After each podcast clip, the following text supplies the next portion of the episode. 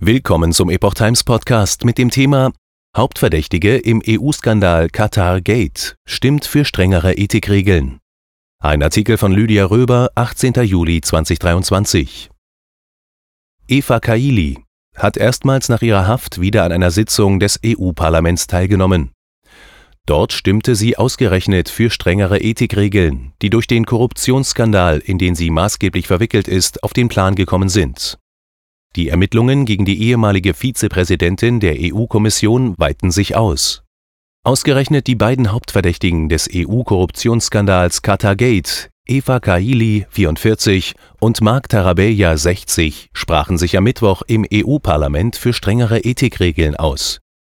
Für viele überraschend sind sie letzte Woche in Straßburg zu einer Sitzung aufgetaucht, in der der Vorschlag der EU-Kommission unter Leitung von Ursula von der Leyen, 64, zur Aufstellung eines EU-Ethikgremiums verhandelt wurde. Erste Abstimmung nach Haft. Qatar Gate. Hauptverdächtige für mehr Ethik. Nach ihrer Entlassung aus der Haft im April und dem nachfolgenden Hausarrest war es für die griechische Abgeordnete Eva Kaili die erste Sitzung, an der sie teilnahm. Mark Tarabella war bereits vorher wieder im EU-Parlament anwesend. Eva Kaili besitzt, obwohl die Staatsanwaltschaft gegen sie ermittelt, nach wie vor die vollen Arbeitsrechte einer Abgeordneten Sie und Tarabella haben mit weiteren 363 EU-Abgeordneten von 705 gewählten Abgeordneten gegen den Entwurf für ein Ethikgremium gestimmt, da dieser nach ihrem Dafürhalten nicht weit genug gehe. Der Vorschlag sei unbefriedigend und nicht ehrgeizig genug, wie Politico berichtete.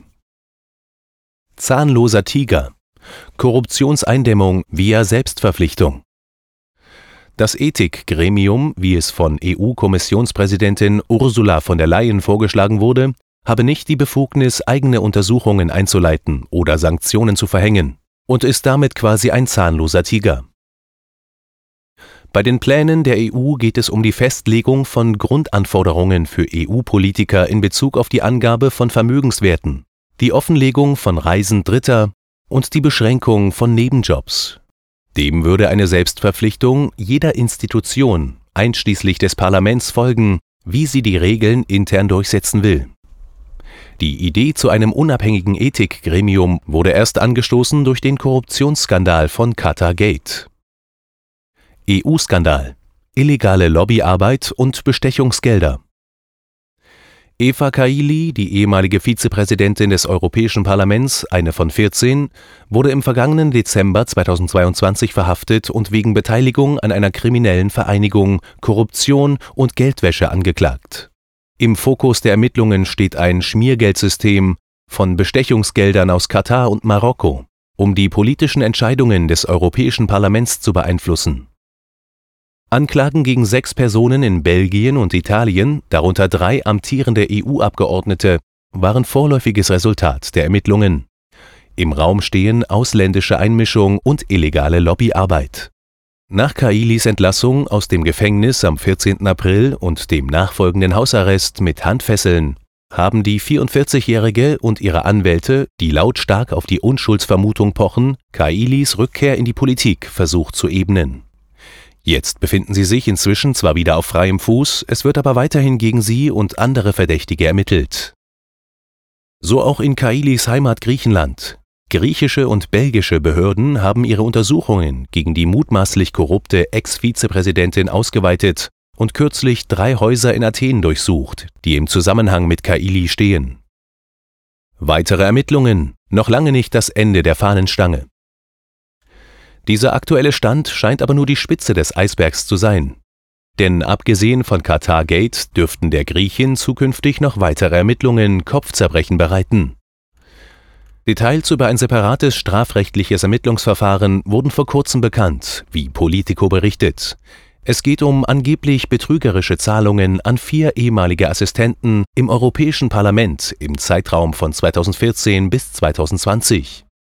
Demnach wird gegen Kaili wegen dreier potenzieller betrügerischer Handlungen ermittelt. Erstens, ob sie das Parlament über den Aufenthaltsort und die Arbeitstätigkeit ihrer Assistenten getäuscht hat. Zweitens, ob sie einen Teil ihrer Erstattungen für gefälschte Arbeitsreisen, die sie organisiert hat, angenommen hat. Drittens, ob sie Schmiergelder von einem Teil der Gehälter angenommen hat.